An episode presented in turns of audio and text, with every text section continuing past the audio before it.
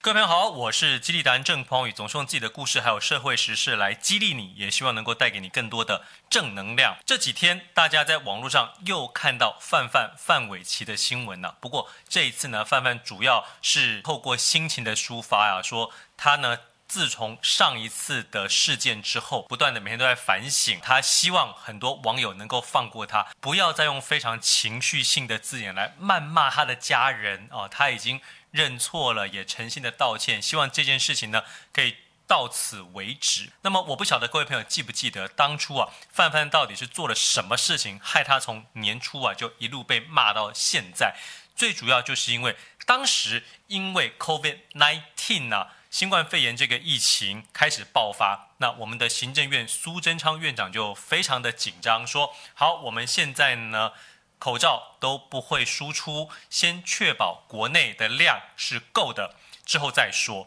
当他这个话一说出来之后，范范他就非常生气的在自己的 FB 上面写下文章，说苏贞昌这个狗官，这个时候我们应该是要赶快去帮助中国大陆，怎么会说不要让任何的口罩输出呢？我想。当时他因为收到比较片段的讯息，所以做出了这样子一个言论的批评，立刻就遭网友们排山倒海的攻击啊！他也因此而被黑了好一阵子。所以我在看当时范范这件事情的时候，我特别想要跟所有的朋友说：当我们在评论一件事情的时候，未来无论你是一般人还是即将成为稍微有名的人，你都要注意，我们在评论一件事情的时候。如果你是据理力争、有理有据的话呢，不用情绪性的字眼，基本上你不会遭受到这种排山倒海的攻击。当时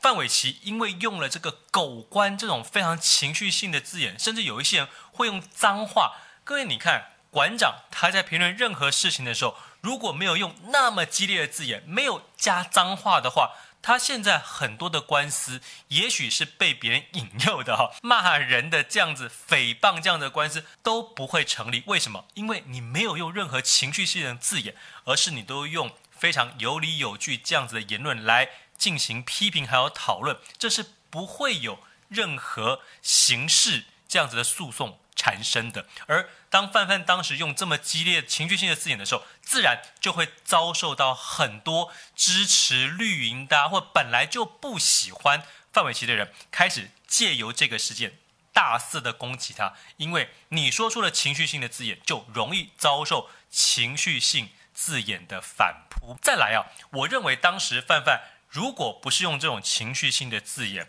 而是可以用非常理性的分析，说出他一样背后的观点。他背后的观点其实不就是台湾，我们不能够只管好我们自己啊，我们应该行有余力去帮助其他的国家，并且也帮助中国大陆。所以他如果能够用这样子的讲法，我认为就会。不仅对两岸关系好，对他自己的高度好，也不会造成后来这么多的批评。比如说，他可以说：“呃，现在呢，我反而认为啊，我们尽速的让自己国内的产能够了之后，一定要用最快的速度来帮助中国大陆，因为两岸已经非常久没有对话喽。我们借由 COVID-19 这个事情，反而在这个时候不落井下石，而是雪中送炭的话，说不定。”透过我们赶快把一些台湾制的品质优良的口罩给中国大陆，这样子也许他们会觉得非常感谢，就开启了我们可以尽速两岸开始对话的契机。他如果是这样讲的话，其实跟他原本想表达的那个希望帮助中国大陆的同胞这样子的想法，其实是一样的意思。但是当你表达是用这种方式来表达的话，我想不仅中国大陆的人民会感谢你，台湾这些人。对你也没有什么好批评的。另外，从范范的事情，我特别要跟大家讲，你千万不要再以为 YouTube 频道、Facebook 都是你自己的平台。当这个平台一旦是公开的时候，永远不再是你自己的平台了。应该说，它只是你一个宣传的平台，而不是你抒发心情的平台。即使你没有把它设公开，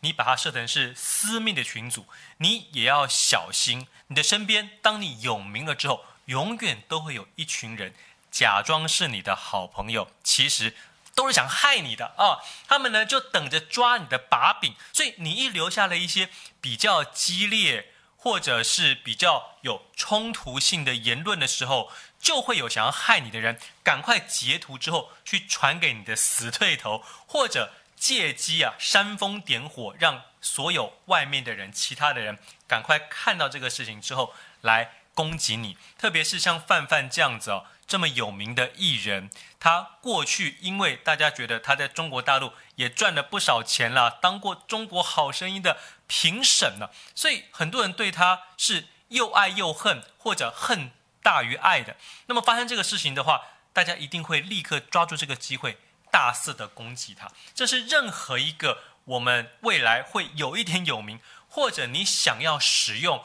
Facebook、YouTube，甚至现在的 IG 的一些。年轻朋友，不管你是一般人还是公司的主管，你都应该要审慎的注意你在 FB、还有 YouTube、还有 IG 上面网络平台上面的所有发言，因为这些平台其实都只是你个人宣传的平台，千万不要拿来宣泄自己的情绪。当你这么做之后呢，才能够把你这个人的形象给顾好。对于你，不论是交友，还是在事业上有一些合作，更上一层楼，才会有真正的帮助。我是激励达人郑匡宇，总是用自己的故事还有社会时事来激励你，也希望能够带给你更多的正能量。